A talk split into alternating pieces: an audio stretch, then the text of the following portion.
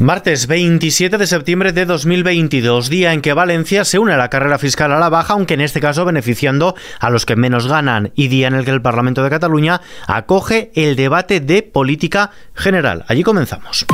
ISFM Noticias con Ismael Arranz. ¿Qué tal? Aragonés vuelve a hablar de referéndum. El presidente de la Generalitat per Aragonés ha propuesto plantear al gobierno central un acuerdo de claridad para sentar las bases para pactar un referéndum de autodeterminación, un mecanismo similar a la ley de claridad que aprobó Canadá para el referéndum de independencia del Quebec. Lo ha anunciado en su discurso en el debate de política general que se celebra en el Parlamento de Cataluña. En respuesta, la portavoz del gobierno, Isabel Rodríguez, insiste en que el marco de relaciones del gobierno y la Generalitat es la mesa de diálogo. El marco en el que se mueve el gobierno en sus relaciones con la Generalitat eh, es esa mesa del diálogo que se reunió al finales de, verano pasado, donde seguimos avanzando en aras a la normalización. Ellos mantienen sus pretensiones eh, de máximos, que no son en absolutos eh, compartidas por, por el gobierno. Como adelantábamos en la apertura, la comunidad valenciana también anuncia rebajas fiscales. El presidente de la Generalitat Valenciana, Chimo Puig, ha anunciado tres medidas fiscales de calado que beneficiarán de forma directa a 1.344.000 valencianos, es decir, todos los que cobran menos de 60.000 euros y que representan el 97,4% de los contribuyentes en esta comunidad. Puig ha asegurado que frente a lo hecho por otras autonomías, la reforma fiscal valenciana no incluye regalos fiscales a las fortunas y mantendrá el impuesto de patrimonio por el que solo tributan el 0,5% de los valencianos. De este modo marca diferencias con las rebajas fiscales que han hecho comunidades gobernadas por el Partido Popular, como puedan ser Madrid o Andalucía. Es evidente que nuestra reforma fiscal es limitada y está limitada además a aquellas personas que tienen menos ingresos y tienen más dificultad.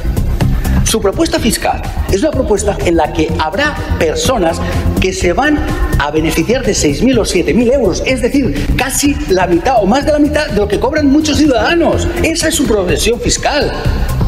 Y la realidad de su propuesta fiscal es que adolece del más mínimo rigor. Desde el Gobierno, la ministra de Política Territorial y portavoz del Ejecutivo, Isabel Rodríguez, ha eludido responder expresamente si desde Moncloa están de acuerdo o no con la decisión del presidente valenciano de deflactar la tarifa del IRPF, pero de manera genérica sí que ha pedido un discurso responsable a todas las comunidades porque cada vez que se reducen ingresos está el debate de qué recortar.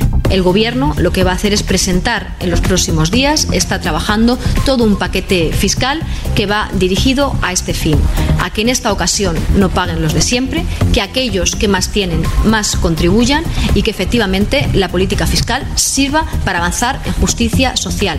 El portavoz del PSOE en el Congreso, Pachi López, ha cuestionado esta deflactación del IRPF para las rentas inferiores a 60.000 euros anunciada por el presidente valenciano, el socialista Chimo Puig, al comentar que depende de cómo se hagan esas medidas y que no le gustan las competiciones a la baja. Desde el Partido Popular ven en este anunció una rebelión en las filas del PSOE porque los varones empiezan a sumarse a las recetas de Alberto Núñez Feijóo que pide deflactar el IRPF a rentas menores de 40.000 euros desde abril.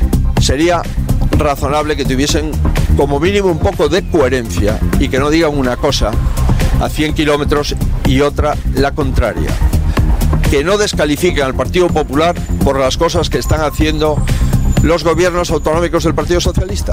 No tiene ningún sentido, insisto, vivir en esta situación. Cambiamos de asunto. Luto y dolor tras las últimas víctimas del machismo. Autoridades y ciudadanía han mostrado este martes su dolor, luto y rechazo por los últimos crímenes machistas confirmados por el Ministerio de Igualdad ocurridos en Málaga, Palencia y Benidorm, Alicante y que elevan el número de víctimas mortales por la violencia de género a 33 en 2022 y 1.163 desde 2003. Fuera de nuestras fronteras, en Ucrania, más del 97% de los votantes en los referendos en los territorios ucranianos controlados por las fuerzas rusas en el este y sur del país ha apoyado la anexión a Rusia según los primeros resultados de las autoridades prorrusas. Según el Kremlin, el sistema jurídico ruso y el poder ejecutivo están listos para la anexión de los territorios ucranianos controlados por Rusia tras estos plebiscitos. Y de vuelta a casa, la OCU pide la suspensión temporal del IVA de alimentos.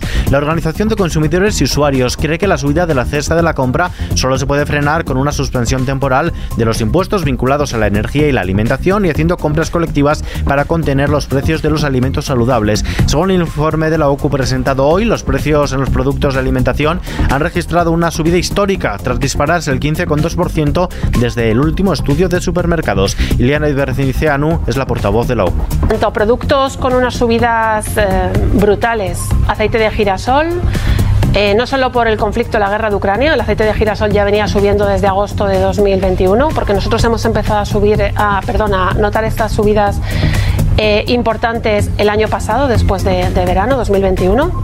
La guerra de Ucrania lo ha incrementado, pero ya venía un IPC eh, alcista.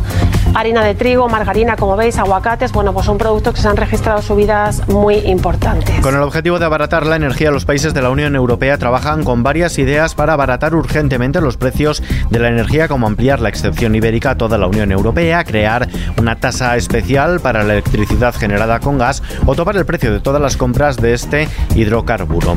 En casa, la bolsa española ha bajado este martes el 0,84%, ha marcado un nuevo mínimo anual por debajo de los 7.500 puntos, afectada por la caída de los bancos y la repentina mengua de las ganancias de Wall Street al cierre de la sesión española.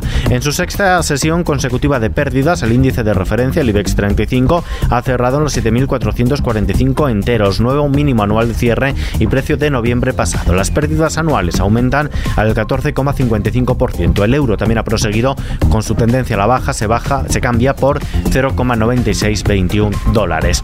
Y pese a las lluvias de estos días, la reserva hídrica ha vuelto a caer hasta el 32,5% de su capacidad. En la última semana las precipitaciones han sido abundantes en la vertiente mediterránea y han afectado considerablemente a la vertiente atlántica. Las grandes cuencas siguen viendo reducidos sus niveles de agua, así por ejemplo la del Duero pasa del 33,5% al 30%, la del Tajo del 36,4% al 35,9% y la del Ebro cae del 38,5% al 37,2%. En Canarias, la tormenta tropical Hermín ha descargado en solo tres días cantidades históricas de agua en Canarias que en algunas estaciones principales de la Agencia Estatal de Meteorología equivalen hasta el 80% de lo que llueve en todo un año, con más de 300 litros por metro cuadrado recogidos en varios puntos de La Palma y con 200 litros por metro cuadrado en enclaves de El Hierro de Gran Canaria. Las cifras más espectaculares de esta tormenta afloran al compararlas con los registros históricos de precipitaciones. Veamos ahora cómo se presenta la previsión del tiempo para las próximas horas. El miércoles se presenta con cielos nubosos o cubiertos en Galicia, área cantábrica, norte de Navarra y Pirineos, con precipitaciones en general débiles y dispersas en la mitad occidental y más intensas y frecuentes en la oriental, donde no se descarta que pudiesen ser persistentes. Intervalos nubosos en la mitad oriental de Cataluña y norte de Baleares, con chubascos por la tarde y que podrían ir acompañados ocasionalmente de tormenta. En la mitad sur peninsular y resto de Baleares, cielos poco nubosos, con intervalos de nubes altas. Temperaturas máximas en ascenso en la mitad este peninsular y zonas altas de Canarias, en descenso en el oeste peninsular. Y terminamos.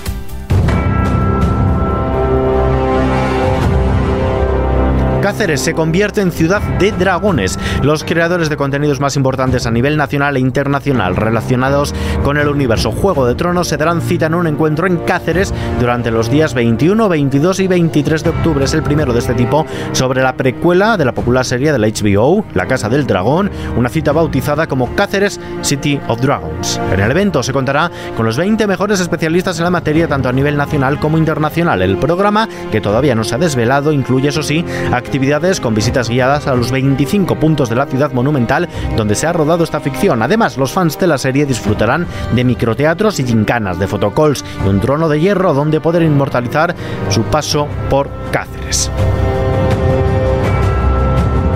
Con esta noticia que está ampliada en nuestra web xfm.es nos despedimos por hoy. Información actualizada las 24 horas en los boletines de XFM y ampliada aquí en nuestro podcast XFM Noticias. Gustavo Luna en la realización. Un saludo de Ismael Arranz. Hasta mañana.